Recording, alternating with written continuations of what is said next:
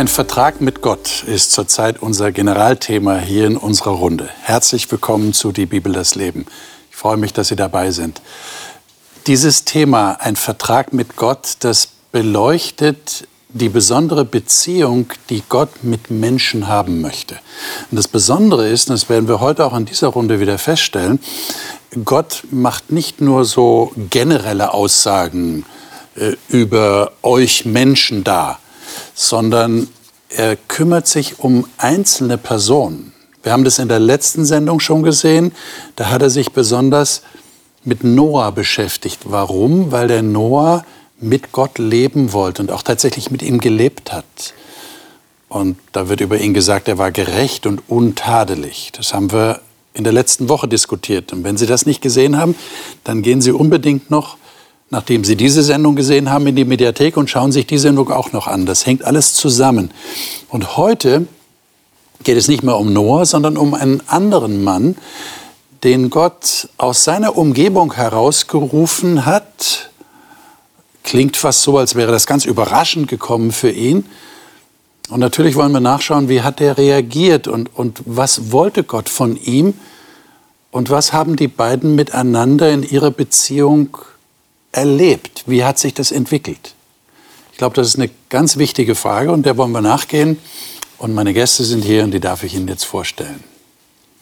Katharina Meretik ist Grundschullehrerin in Bayern und sagt, an der Bibel begeistert sie vor allem, wie Gott mit ganz unterschiedlichen Menschen Geschichten geschrieben hat.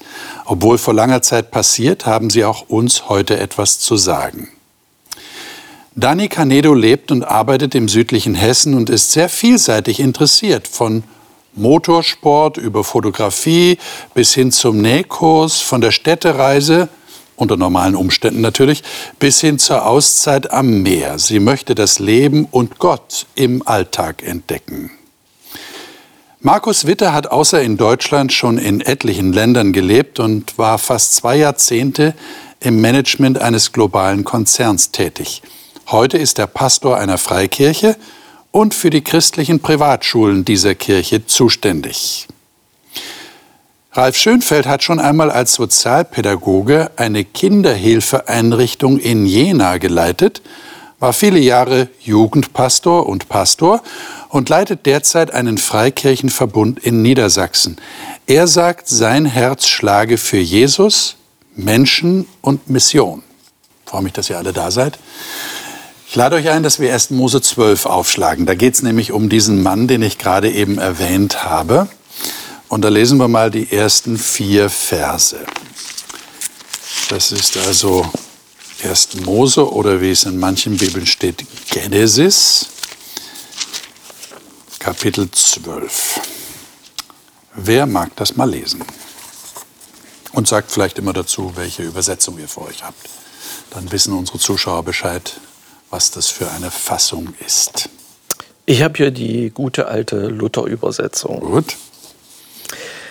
Und der Herr sprach zu Abram, Geh aus deinem Vaterland und von deiner Verwandtschaft und aus deines Vaters Hause in ein Land, das ich dir zeigen will.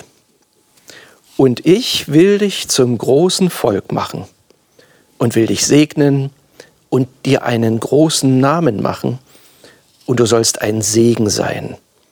Ich will segnen, die dich segnen und verfluchen, die dich verfluchen. Und in dir sollen gesegnet werden alle Geschlechter auf Erden. Hm. Da zog Abraham aus, wie der Herr zu ihm gesagt hatte. Und Lot zog mit ihm. Abraham aber war 75 Jahre alt, als er aus Haran zog. Gut, das sind so die biblischen Altersangaben. Das ist ja interessant. Er war 75, wenn man sich das vorstellt. Mit 75 mhm. wird man von Gott aufgefordert, geh mal weg von da, wo du gerade wohnst und ich zeige dir das Land. Er weiß noch nicht mal, äh, wohin er den Umzugswagen schicken soll, sondern das bleibt so offen. Finde ich ja schon toll. Ähm, und Abraham scheint das ja zu machen. Aber ich würde jetzt vorschlagen, wir gehen gleich ins Kapitel 15 und da die ersten sieben Verse. Ähm, da haben wir schon so einen Eindruck, was die beiden so für eine Beziehung miteinander hatten. Wer mag das mal lesen? Ich kann es lesen, ich habe die Neues Leben mhm. Gerne. Danach sprach der Herr in einer Vision zu Abram: Hab keine Angst, Abram, denn ich will dich beschützen und dich reich belohnen. Doch Abram entgegnete: O ermächtiger Herr, was wirst du mir geben, wenn ich kinderlos bin? Da du mir keine Kinder geschenkt hast, wird mich mein Verwalter Eliezer von Damaskus beerben. Da sprach der Herr zu ihm: Nein, dein Verwalter wird dich nicht beerben. Du wirst einen Sohn bekommen, der dein Erbe sein wird. Der Herr führte Abraham nach draußen und sprach zu ihm, Schau hinauf zum Himmel, kannst du etwa die Sterne zählen? Dann versprach er ihm, so zahlreich werden deine Nachkommen sein. Und Abraham glaubte dem Herrn, und der Herr erklärte ihn wegen seines Glaubens für gerecht. Dann sprach der Herr zu ihm, ich bin der Herr, der dich aus Ur in Chaldea geführt hat, um dir dieses Land zu geben. Hm.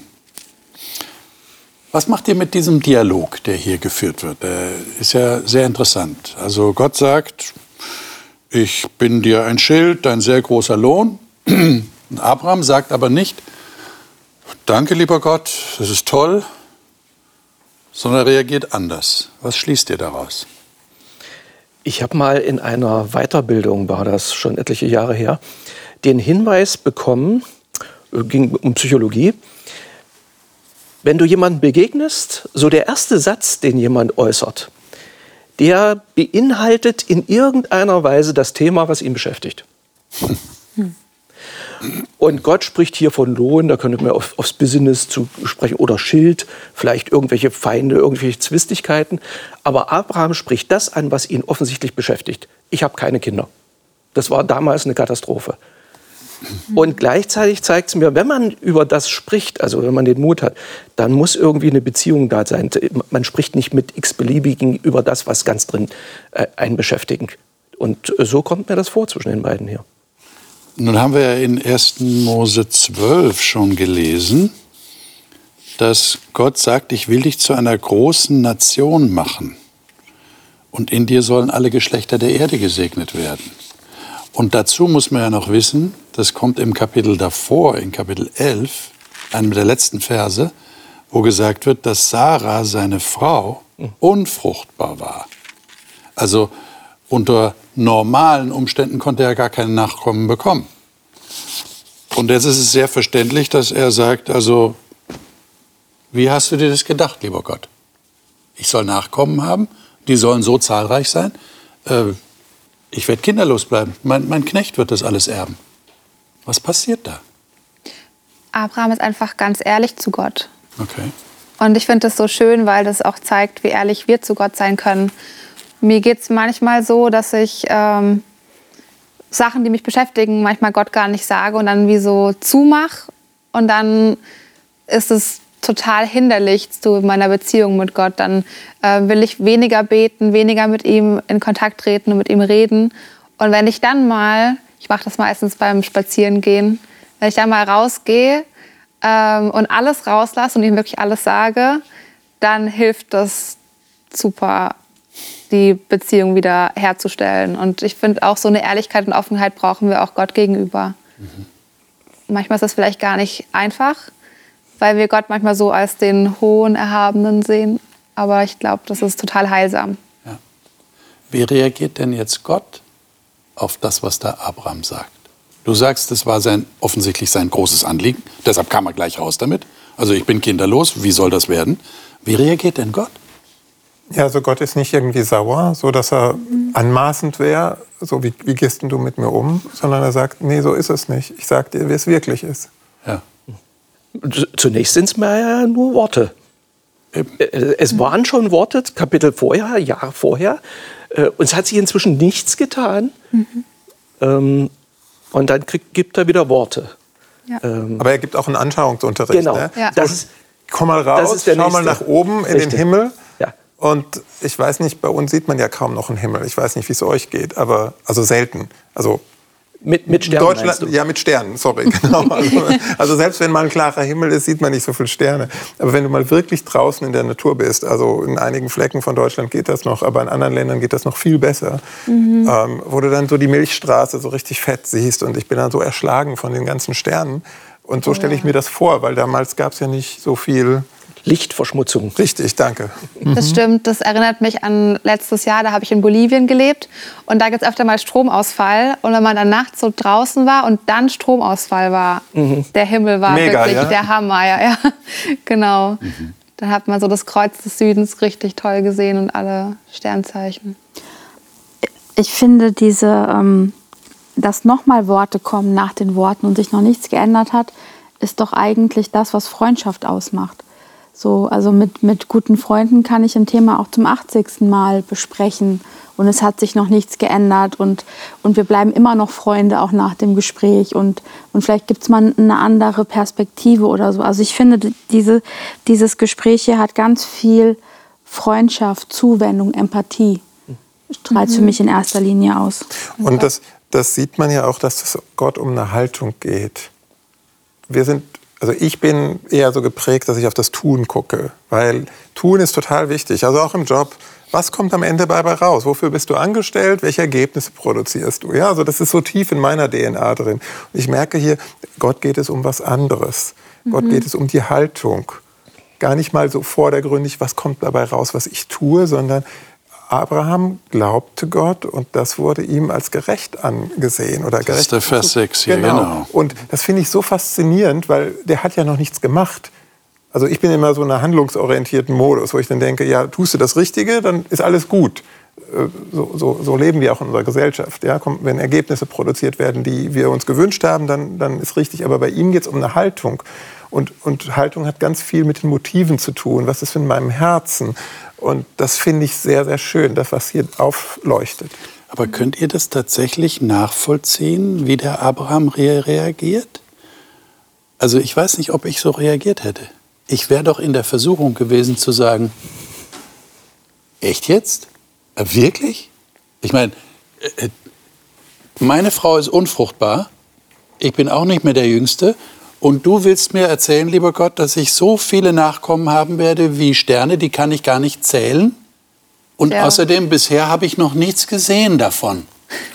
Na gut, aber eben sieht er ja, also Gott führt ihn raus und sagt, schau mal nach oben.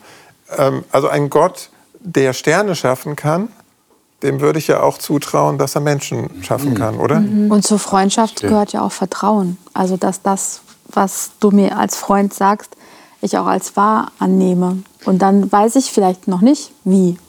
Und ob du dir wirklich sicher bist mit dem, was du sagst. Aber wir sind Freunde, also vertraue ich darauf. Ich kann mir auch Ja. vorstellen, Sprich.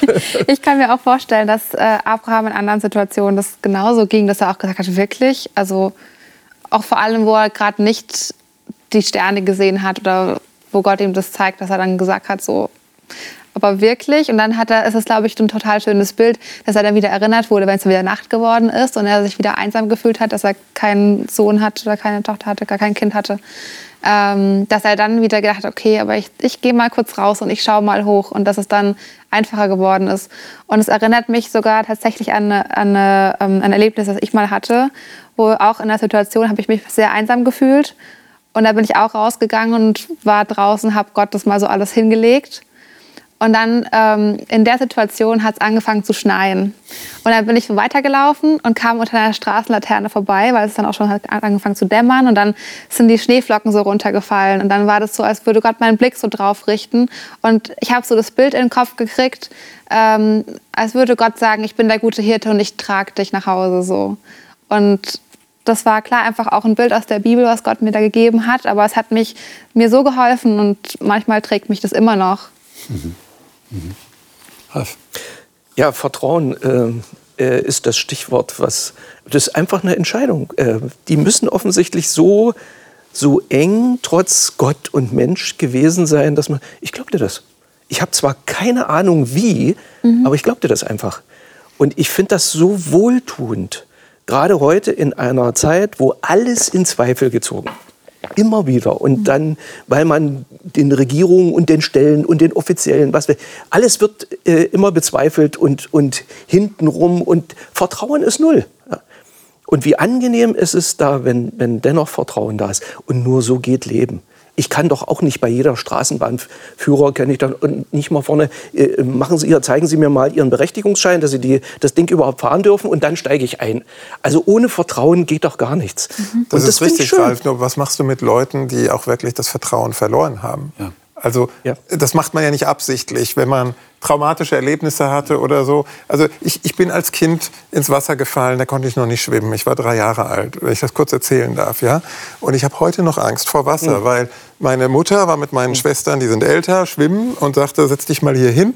Und ich wäre auch ganz artig da, da, gewesen. Dann kam ein größerer Junge, was weiß ich, sechs, sieben Jahre, hat mich reingeschubst. Ja? Mhm. Und später wurde ich dann rausgefischt aus dem Becken. Also ähm, ich erinnere mich nur noch an diesen Moment, wo ich gesunken bin. Das ist der einzige so, so ein Flash und das war kein angenehmer äh, Moment. Ja?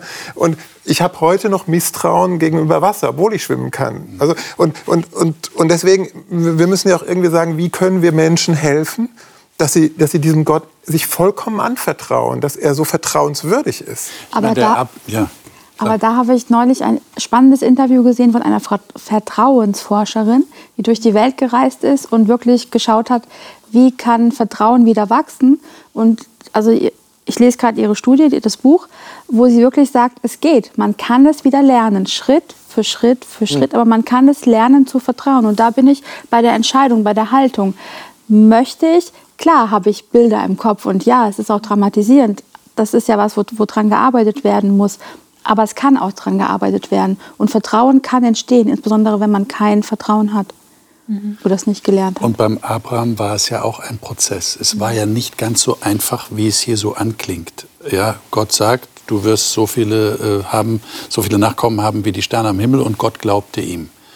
Äh, und liebe Zuschauer, ich mache eine kurze äh, Vorschau auf die nächste Sendung. Da werden wir nämlich genau darüber reden, dass auch der Abraham ein Auf und Ab erlebt hat. Ich erinnere nur daran, dass er irgendwann mit seiner Frau auf die Idee gekommen ist, eine Leihmutter sich zu nehmen, damit tatsächlich der, das Versprechen Gottes noch in Erfüllung gehen kann. Das war nur eine Episode.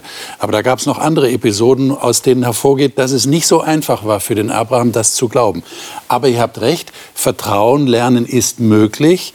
Und offensichtlich, wenn du sagst, Dani, in einer Freundschaft muss das möglich sein, dass ich dem Wort des anderen vertraue, dann muss das auch für mich, wahrscheinlich weil er ein Freund ist, vertrauenswürdig sein und vertrauenswürdig klingen. Und es ist möglich, das wieder zu lernen. Das ist ja eine sehr wichtige Botschaft auch für uns heute. Also wir reden hier über Vertragen und, äh, und gut miteinander auskommen. Also Gott schließt einen Vertrag mit uns Menschen. Das heißt, man verträgt sich. Man verträgt sich gut, genau. Und, und Gott würde ich das auch wirklich zutrauen, dass er das einhält, was er sagt, ja. was er in dem Vertrag sozusagen unterzeichnet hat. Ja, ja, ja aber das genau. machst du, weil du Gott kennst. Richtig, das ist über Zeit gewachsen. Das, das ist der Punkt. Ja. Mhm. Genau. Das ist der Punkt. Ja. Äh, gehen wir mal weiter. 1. Mose 15 waren wir jetzt. Da kommt ein weiterer Dialog zwischen Gott und Abraham lesen wir das mal. Und zwar lesen wir mal die Verse 7, ich würde mal sagen, bis Vers 9. Markus, lies mal. Und er sprach zu ihm, ich bin der Herr, der dich aus Ur in Chaldea herausgeführt hat, um dir dieses Land zum Erbbesitz zu geben. Abraham sprach, Herr, Herr, woran soll ich erkennen, dass ich als Erbe besitzen werde?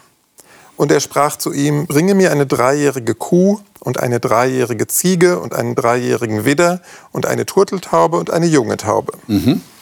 Und dann geht es weiter, dass er ihm die gebracht hat und dann sind die zerteilt worden. Und am Ende heißt es dann in Vers 17, kann den jemand lesen, beziehungsweise 18 auch noch, 17 und 18 lese mal weiter. Und ja? es geschah, als die Sonne untergegangen und es finster geworden war, siehe, da war ein rauchender Glutofen und eine Feuerfackel, die zwischen den Stücken hindurchfuhr.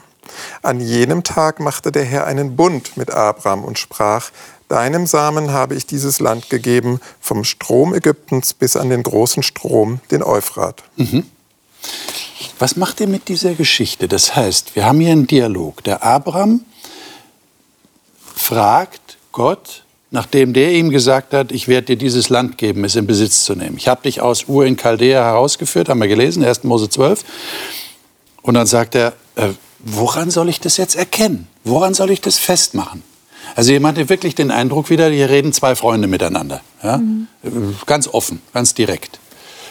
Und dann kommt es zu dieser Zeremonie mit Opfertieren. Und am Ende, nachdem die zerteilt worden sind, geht so eine Feuerfackel dadurch. Und Gott sagt in diesem Zusammenhang, ich habe jetzt einen Bund mit dir geschlossen und deinen Nachkommen will ich dieses Land geben. Alles auf die Frage von Abraham, woran soll ich das erkennen, dass du mir das Land in Besitz gibst? Was macht ihr mit dieser Geschichte? Also wenn ich richtig informiert bin, ist das, was hier beschrieben war, jetzt kein singuläres Erge äh, Erlebnis oder ein, keine singuläre Sache, sondern es war damals, ja, vielleicht nicht üblich, weil Verträge schließen wir nicht alle Tage, äh, aber durchaus eine bekannte Zeremonie, dass man das so tat. Äh, wir kommen überein, und um das mal bildlich und erlebbar zu machen, haben wir hier so ein Tier, das wird durchgeteilt und damit getötet. Und ich gehe da durch, du gehst da durch, um uns äh, plastisch vor Augen zu stellen, das wird passieren, wenn jemand von uns sich nicht dran hält. Und das wird ja auch sprachlich angedeutet, zumindest im, im, im Hebräischen, dass, dass man einen Vertrag schneidet, was wir ja erstmal nicht verstehen würden. Ja, ja. Mhm. ja. Und die Frage ist, wie, wie, wird das jetzt auf Abraham gewirkt haben, wenn, wenn er das so erlebt? Ja, äh, dass auch dann Gott sagt, ich gehe hier durch, also in dieser Vision, in diesem Traum, äh, und Gott sagt, ich, ich stehe mit meinem Leben dafür. Mhm. Boah, was ist das für ein Ding hier? Und, und Gott macht das einfach so. Äh, für seinen Freund Abraham. Da mache ich alles. Wirklich, das ist die Leben ist die absolute Grenze. Mehr geht nicht. Mhm. Und die Opfer hatten ja normalerweise auch irgendeine Bedeutung auf später, gerade auf Jesus. Das bedeutet, bedeutet ja auch vielleicht, Gott teilt sich. Also das ist ein Prozess, der wehtut dass, dass er sich teilt und Jesus auf die Erde kommt. Vielleicht ist es auch so eine stirbt. Vorbedeutung. Genau, und ne? noch stirbt. Weil die Tiere sind ja auch gestorben, genau. Genau, ja. Ich meine, das muss ja sehr eindrücklich gewesen sein. Habt ihr euch schon mal gewünscht, äh, ihr habt euch sicher nicht gewünscht, Opfer bringen zu müssen, mhm. mit Blut mhm. und so weiter, aber habt ihr euch schon mal irgendwie gewünscht, ein, ein Ritual zu haben, das euch ganz plastisch vor Augen führt, so wie in dieser Zeremonie? Äh, Gott steht zu mir? Oder könnt ihr Rituale nennen? Also jetzt nicht im Blick auf Gott, kann ich mich nicht erinnern. Mhm. Aber ich kann mich erinnern, als ich so 14, 15 war und Karl May gelesen habe, ja, und Winnetou und Old Shatterhand hier so mit dem Blut vermischen und so. das hat mich schon äh, beeindruckt. Und ich wäre auch nie auf die Idee gekommen, dass einer von beiden, nachdem die das gemacht haben, äh, dann noch mal auf die, äh, das bricht irgendwie. Das wäre für mich völlig unvor, äh, für mich völlig unvorstellbar gewesen. Mhm. Ja, für, für mich erlebbar. Ich bin zwar jetzt kein Tierschutzaktivist, aber ich verstehe, wenn Menschen heute für das Wohl der Tiere eintreten. Mhm. Und allein die Vorstellung, dass ich ein Tier töten müsste, bei meinem Opa, der hatte Hühner. Und ich weiß nicht, wie alt ich war, vielleicht gerade so Grundschulalter, sechs Jahre oder so. Und ich fand es ein totales Drama, wenn eins dieser Hühner getötet wurde. Das, das haben die noch Hausschlachtung gemacht, ja. Ich, ich, ich habe das emotional nicht auf die Reihe bekommen. Ja? Ich wollte dann auch überhaupt kein Ei und kein Fleisch und gar nichts essen. Hat mich vielleicht geprägt, aber keine Ahnung. Aber, aber ein Tier töten zu müssen jetzt zeigt ja eigentlich, Gott hat das ja nicht gemacht aus reiner Grausamkeit oder so, weil er jetzt irgendwie Spaß hat, die Tiere äh, tot zu sehen, weil sonst hätte er sie ja noch nicht so liebevoll überhaupt bewahrt, sondern es soll uns eigentlich deutlich machen, wie schlimm das ist, wofür Gott eintritt. Also das, das, das was uns, uns so verändert hat, dadurch, dass wir quasi auf eine andere selbstsüchtige DNA gesprungen sind mit dem, was bei Adam und Eva schiefgegangen ist wie, wie, wie schlimm das ist, dass Gott sogar selber dafür äh, in den Tod gehen muss. Ja. Und, und das ist das, das, und das bewegt wär, mich echt. Das wäre ja dieser Gedanke, ich trete mit meinem Leben ein für, genau. diesen, für diesen Bund, für diese Freundschaft trete ich mit meinem Leben ein. Mhm. Gott lässt uns nicht los in dieser Situation. Ja. ja, genau, genau. Ja, ich hätte mir jetzt auch kein Ritual gewünscht, aber manchmal wünsche ich mir schon, so Gott wirklich hörbar zu hören. Und ich glaube, dass Abraham das da wahrscheinlich vielleicht wirklich gehört hat. Also, also wirklich Akustisch. akustisch. Genau. Jetzt hat Gott hier etwas zerschnitten und der Abraham hat das nur so beobachtet, nehme ich an. Er hat es gesehen. Aber das blieb ja nicht dabei. Lesen wir mal 1. Mose 17. Da geht es jetzt um den Abraham. Und zwar die Verse 9 bis 14. Alles im Kontext des Bundes, dieses Vertrages, den Gott mit dem Abraham schließt. Damit fängt es auch an in Vers 9. Wer mag das mal lesen? Dani, hast du es gerade? Ich habe Neues Leben, Bibel. Du und deine Nachkommen, so befahl Gott Abraham, ihr sollt meinen Bund halten. Und dies ist der Bund, den ihr halten müsst. Jeder Mann unter euch soll beschnitten werden. Die Vorhaut eures Gliedes soll weggeschnitten werden. Das wird das Zeichen des Bundes zwischen mir und euch sein. Jedes männliche Kind soll acht Tage nach seiner Geburt beschnitten werden. Das gilt für alle, die in deinem Haus geboren werden, selbst für die ausländischen Sklaven, die du gekauft hast und die eigentlich nicht zu deinen Nachkommen gehören. Wirklich alle sollen beschnitten werden. Auf diese Weise werdet ihr das Zeichen meines ewigen Bundes an eurem Körper tragen. Wer sich nicht beschneiden lässt, muss aus dem Volk ausgestoßen und getötet werden, weil er meinen Bund gebrochen hat. So, jetzt sind wir also beim Thema Beschneidung. Äh, Das wird von Juden ja tatsächlich auch bis heute praktiziert. Äh, Auch in Amerika ist es, in Nordamerika, in den Vereinigten Staaten ist es sehr verbreitet, aus medizinischen, hygienischen Gründen. Moslems wohl auch. Moslems auch. Und orthodoxe Und Christen. Orthodoxe, ja, genau. Ähm, also das ist durchaus verbreitet. Das ist nichts, nichts Unbekanntes für uns heute. Die Frage ist aber, was ist der tiefere Sinn dahinter? Ich meine, jetzt geht es ja tatsächlich dem Abraham an die eigene Haut, sage ich jetzt mal. Ja? Und all denen, die von ihm dann kommen werden. Wir reden jetzt nicht über Hygiene. Wir reden jetzt nicht über Hygiene. Das hier, spielt ja gar keine Rolle. Das wird da nicht als Grund angegeben. Aber warum macht Gott die Beschneidung der männlichen Vorhaut zu einem so entscheidenden Kriterium seines Bundes, dass er sogar sagt, wer das nicht macht, der, der gehört nicht dazu? Der Was soll sogar getötet werden. Hm? Der soll sogar ja, getötet der soll, werden. soll ausgerottet Weil der Bund gebrochen wurde. weil der Bund gebrochen wurde. Na, ich frage mich manchmal, ob es so, ähm, so die, die, die Konsequenz aus dem menschlichen, aus dem menschlichen Handeln heraus ist. Also wenn so die Situation damals mit, mit Noah war vor der Flut, da haben sie ja Gott irgendwie total vergessen, wollten nicht mehr. Und er hat sich hinreißen lassen. Jetzt mal verkürzt formuliert. Und das möchte er ja nicht mehr. Und dem wirkt man ja entgegen, indem man dem Mensch irgendwas gibt, wo er täglich mehrfach dran erinnert wird, sozusagen. Und ob das nicht sowas, so, so eine, vielleicht so eine Form von Gedächtnisstütze oder so ist, Okay. ähm, keine Ahnung. Aber so einfach so dieses, es ist für mich kein Spiel, aber für dich ist es auch kein Spiel. Also so eine, so eine gewisse Ernsthaftigkeit und, und Wiedererinnern. Okay. Also wenn ich mich auf die Spur machen würde, jetzt nach deiner Frage, was das so tiefer bedeuten könnte, es fällt mir auf, äh, Abraham, ihr erstes Gespräch war, ging um Nachkommen. Ja? Und jetzt geht es um ein Körperteil, was damit irgendwas zu tun hat. Vordergründig klingt das vielleicht alles ein bisschen eklig und so, aber das äh, hat ja einen, einen Grund. Und dann hatten wir gerade, du sagst, ein Bund wird geschnitten. Äh, es ist großzügig, dass Abraham da nicht irgendwie durchgeschnitten wird oder so. Ja, es wird mit seinem Leben einstellen. Aber es hat was mit dem Leben zu tun und auch mit dem fortgesetzten Leben, äh, was ja noch gar nicht da ist. Worauf auch zu vertrauen ist. Das war ja immer noch Verheißung. Der, der Sohn war ja noch gar nicht geboren.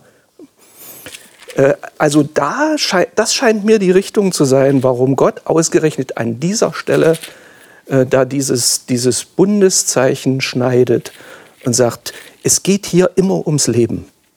Und, und dieses Zeichen gebe ich euch, gebe ich dir, das Leben gegeben und von mir erhalten wird. Und das ist ja ein sehr sensibler Bereich, wie du schon gesagt hast, ja. Total. Und vor allen Dingen wurden ja auch die beschnitten, die nicht gerade neu geboren waren und acht Tage alt. Und jeder, der das mal erlebt hat als Erwachsener oder so, der möchte das nicht unbedingt sich gerne daran erinnern. Also was, was hat sich Gott dabei gedacht? Und Und es ist ja, dadurch, dass es so sensibel ist, glaube ich einfach, diese Symbolik, um der Symbolik nachzuspüren, da, da wird ein schmerzhafter Prozess, wo etwas vernarbt, verheilt, was, was dann aber eine Gedächtnisstütze ist. Und ich glaube, die tiefere Bedeutung finden wir nur auf einer anderen Ebene. Ich meine, ich finde es ja überhaupt interessant, dass es immer um Nachkommenschaft geht. Denken wir noch mal dran. Ja? Ich habe vorhin erwähnt, Sarah war unfruchtbar. Und Gott verheißt aber dem Abraham Nachkommen so viele wie Sand am Meer und, und Sterne am Himmel. Äh, in der Folge ist ja dann so weitergegangen. Ja? Wir haben das ja in der nächsten Generation auch. Äh, in der übernächsten auch noch, dass Frauen entweder 20 Jahre warten mussten, bis sie überhaupt äh, ein Kind geboren haben, mhm. oder äh, unfruchtbar waren. Wo Gott dann eingegriffen hat, wundersamerweise, und Nachkommen da waren. Also dieser Gedanke, das finde ich einen sehr interessanten Gedanken, und dass es um diese Nachkommenschaft geht. Und die Linie beginnt ja auch schon vorher. Ja. Ich will euch einen Nachkommen schaffen. Und das sagt mir, es geht ganz klar um den einen, um, um die eine Perspektive. Es, das, das ganze Buch ist doch so die, die große Rettungsgeschichte des Universums. Mhm. Ähm, und da gibt es nur einen, der, der dafür steht. Und das ist eben nicht irgendein Nachkomme, sondern der. Und, und die Abhängigkeit von Gott in dem Fall. Ja. ja Leben mhm. kommt, wie du schon gesagt hast, Leben kommt wirklich von Gott und er erhält das Leben. Jetzt würde ich gerne noch äh, einen neutestamentlichen Text mit euch lesen, weil der Paulus ist genau darauf eingegangen. Ähm, und zwar in Römer Kapitel 4, die Verse 11 und 12. Katharina, vielleicht kannst du das mal lesen. Du hast auch die Neues Leben Übersetzung. Genau, ja. Die Beschneidung war ein Zeichen dafür, dass Abraham glaubte und Gott ihn angenommen und gerecht gesprochen hatte, als er noch unbeschnitten war. Damit ist Abraham der geistliche Vater all derer, die glauben, aber nicht beschnitten worden sind. Sie werden von Gott wegen ihres Glaubens gerecht gesprochen. Und er ist auch der geistliche Vater all derer, die beschnitten worden sind und denselben Glauben haben, wie ihn Abraham schon vor seiner Beschneidung hatte. Hm. Was sagt der Paulus hier über die Bedeutung der Beschneidung? Wenn wir jetzt schon dabei sind, das ist das Zeichen des Bundes, das äh, Gott gegeben hat für den Bund mit Abraham. Äh, lesen wir vielleicht dazu noch den Text in Galater 5, Vers 6. Der passt noch dazu. Mhm. Gerade noch diesen einen Vers. Soll ich auch noch mal lesen? Ja. Ähm, denn wenn wir unser Vertrauen auf Christus Jesus setzen, fragt Gott nicht danach, ob wir beschnitten oder unbeschnitten sind. Entscheidend ist der Glaube, der sich in der Liebe zeigt. Hm. Was macht ihr mit diesen Texten jetzt im Blick auf Beschneidung? Eben haben wir noch gesagt, das war sehr wichtig für Gott. Gott hat das eingeführt. Und jetzt sagt der Paulus, darauf kommt es nicht an. Was ist da passiert? Das ist die Haltung dahinter. Also ganz groß steht hier das Wort Glaube, jetzt in Galater auch noch Liebe. Mhm. Ähm, und das ist ein äußeres Zeichen vielleicht, aber wichtiger ist die Haltung, die dahinter steht, also den Glauben zu haben. Okay. Wobei für mich schon die Frage ist, wenn der Mensch als, ähm, das als Gedächtnisstütze benötigt, kann man dann einfach sagen, wir machen das per se nicht mehr, weil wir leben ja jetzt in einem neuen Bund und wir haben ja jetzt Jesus, wir wissen, dass er für uns gestorben ist. Ähm, also da frage ich mich wirklich manchmal, ob wir das einfach zu, zu blatt wegwischen. Mhm. Also ist interessant hier, also bei Schlachter steht in, in Römer 4, Vers 11, ähm, er empfing das Zeichen der Beschneidung als Siegel der Gerechtigkeit des Glaubens. Also ein Siegel wird ja sozusagen auch, auch so eingeprägt, so wenn man jetzt von, von so einem Bild ausgeht, dass da Wachs ist und man drückt das Siegel ein. Und mhm. wenn ich das dann kombiniere mit dem Galatertext, dass das eben die Gerechtigkeit aus Glauben ist, die quasi in der Liebe tätig ist. Und dann gibt es ja auch noch das Bild in der Bibel, dass unser Herz beschnitten sein soll. Dann geht es ja wirklich um meinen Egoismus am Ende des Tages. Also weil Liebe und Selbstsucht sind einfach so die zwei Gegensatzpole. Und wenn, wenn, wenn der Glaube, der hier Gerechtigkeit wirkt, praktische, praktische Liebe letztendlich zeigt, dann, dann ist ja auch irgendwo das Symbol, dass es nicht nur die Vorhaut ist, sondern dass in meinem Herzen, in meinem Denken, in meinem Charakter, meiner Persönlichkeit sich was verändert. Meine fairerweise muss man wahrscheinlich anführen, in welchen Zusammenhang der Paulus das gestellt hat, warum er das überhaupt gesagt hat. Offensichtlich gab es ja, und diese Leute hat es ja zu allen Zeiten gegeben, Menschen, die gesagt haben, alles Paletti, ich gehöre zu Gott, weil ich beschnitten bin. Mhm. Und Paulus und die anderen Apostel stellen fest, Jesus selber hat es festgestellt, als er hier auf der Erde war, das stimmt nicht. Also es gibt keinen Automatismus. Und deshalb habe ich den Eindruck, geht der Paulus hier extra darauf ein und sagt, er hat das Siegel der Gerechtigkeit des Glaubens empfangen, als er noch unbeschnitten war. Mhm. Also es hing nicht an der Beschneidung, es hing nicht an diesem äußeren Ritual, sondern es hing daran, wie er gedacht und gehandelt hat. An seinem Vertrauen. Mhm. Es ist genau umgekehrt. Nicht, ja. Es ist nicht Paletti für jemanden, der beschnitten ist, ja. sondern jemand ist beschnitten, für den die Beziehung zu Gott stimmt.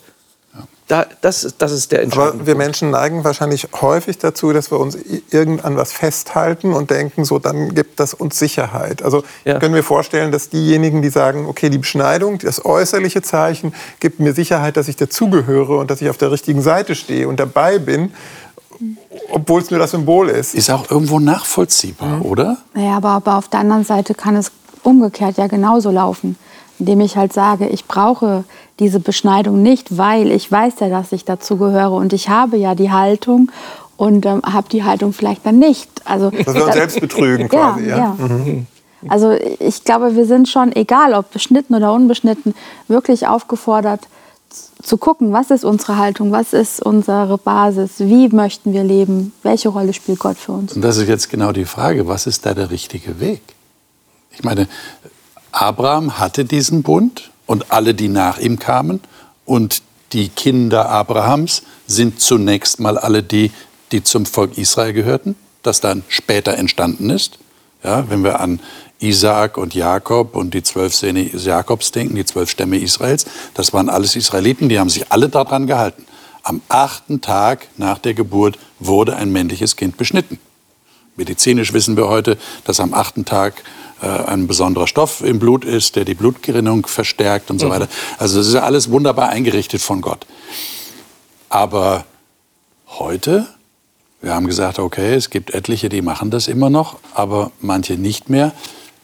Und Paulus sagt, es kommt auf den Glauben an und nicht auf, die, auf dieses Ritual.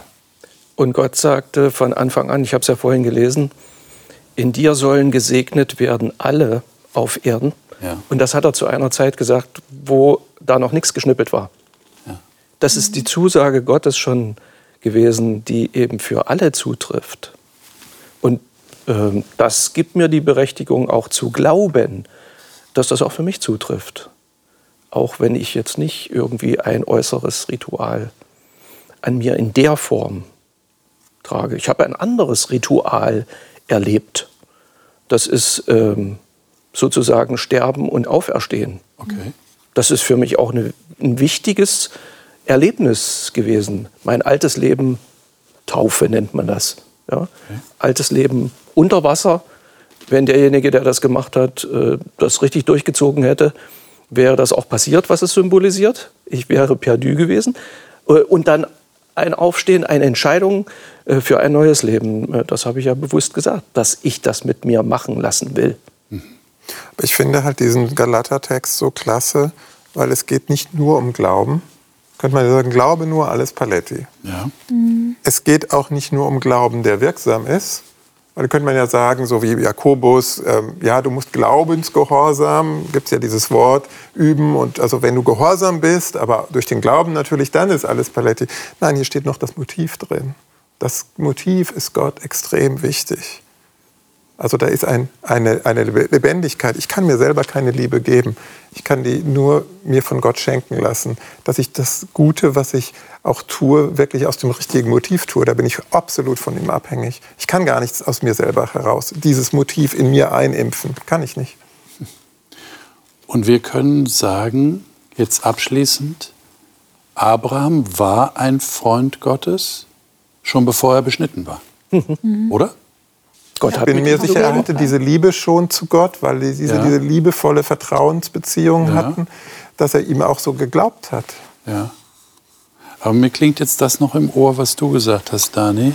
Ich glaube, das ist durchaus nachdenkenswert. Ähm, wenn das tatsächlich ein Zeichen ist für diese Freundschaft und dass ich daran erinnert werde, ähm, was machen wir, wenn wir das nicht mehr praktizieren? Und nach neutestamentlichen Aussagen haben wir gelesen, äh, ist es tatsächlich nicht mehr so. Ja, es, ist, es, sind die direkten Nachkommen von Abraham, die das praktiziert und, haben. Und darf ich den Gedanken noch ergänzen? Ja. Du hast eben gesagt, der, also gesegnet und der, also Sohn und, und Enkel und so weiter, das wurde alles vollzogen. Aber er hatte ja zwei Söhne und also beide Richtungen vollziehen es ja bis heute. Richtig. Ich frage mich schon wirklich, auf welcher Grundlage wir sagen, wir brauchen das nicht. Also äh, ich verstehe schon, aber ich frage mich, ob, ob das ähm, zu weit gegriffen ist. Aber später dann, also jetzt wenn wir mal noch den Film nach vorne drehen, dann wird dem Mose gesagt, da sind wir noch nicht, aber bei, bei Mose dann, dass du sozusagen Gott lieben von ganzem Herzen. Fünfter Mose-Buch, ja, und deinen Nächsten wie dich selbst, wo Jesus dann später sagt, das ist das Wichtigste überhaupt. Und das sollst du dir zum Erinnerungszeichen auf deine Stirn und auf deine Hand tun. Also irgendwo, mhm. ähm, es geht nicht nur um die Vorhaut, es geht eigentlich ums Denken und das Tun. Und ich fände es auch schön, wir hätten ein praktisches Zeichen, was uns beim Denken und Handeln an das erinnert, worum es Gott wirklich geht täglich daran erinnert. Genau. Man, äh, Ralf, du hast die Taufe genannt, die, die Glaubenstaufe als Erwachsener, wo man untergetaucht wird und wieder aufersteht zu neuem Leben. Das ist ja auf jeden Fall so ein Ritual, äh, das ja auch nach christlichem Verständnis die Beschneidung ablöst, tatsächlich. Aber vielleicht ist der Schlüssel hier in Galater 5, Vers 6. Also in Christus Jesus hat ja. weder Beschneidung noch Unbeschnitten sein Kraft. Äh, das ist das Äußerliche nicht macht. Das zeigt mir ja gerade die, die ja. aktuelle Politik bis heute. Ja. Araber und Juden sind ja äußerlich beschnitten. Sie haben das und können sich nicht einkriegen, sich gegenseitig über den Haufen zu schießen, die Köpfe einzuschlagen. Mhm. Also da bin ich dann doch wieder bei Paulus, wo ich sage, es kommt doch auf das Innere an. Und wie wohltuend ist es, also wirklich herzanrührend, wenn du dann so eine Story hörst, wie äh, ich glaube, ein Jude irgendwie hat einem arabischen Kind sein Herz gespendet oder sowas oder, oder das Kind von dem, von dem einen für den anderen. Äh, weil das unsere Sehnsucht ist, dass es innerlich wieder gut wird äh, von allen Äußerlichkeiten, allen, allen Widrigkeiten zum Trotz. Liebe Zuschauer, wir könnten jetzt noch lange weiterreden, aber unsere Sendezeit ist leider zu Ende. Und ich habe einfach diese eine persönliche Frage an Sie. Das ist eine Frage, die ich mir persönlich auch stelle, auch aufgrund dessen, was wir besprochen haben. Sind Sie ein Freund Gottes? Ich lasse das einfach mal so stehen. Und ich habe schon angekündigt, das nächste Mal werden wir fortsetzen, werden nochmal über Abraham reden und darüber zu sprechen haben, wie ist es ihm gegangen und, und wie sah sein Glaube und sein freundschaftliches Vertrauen zu Gott tatsächlich aus. Bin so sehr gespannt auf dieses Gespräch. Ich hoffe, Sie auch. Bis dahin, Gottes Segen Ihnen.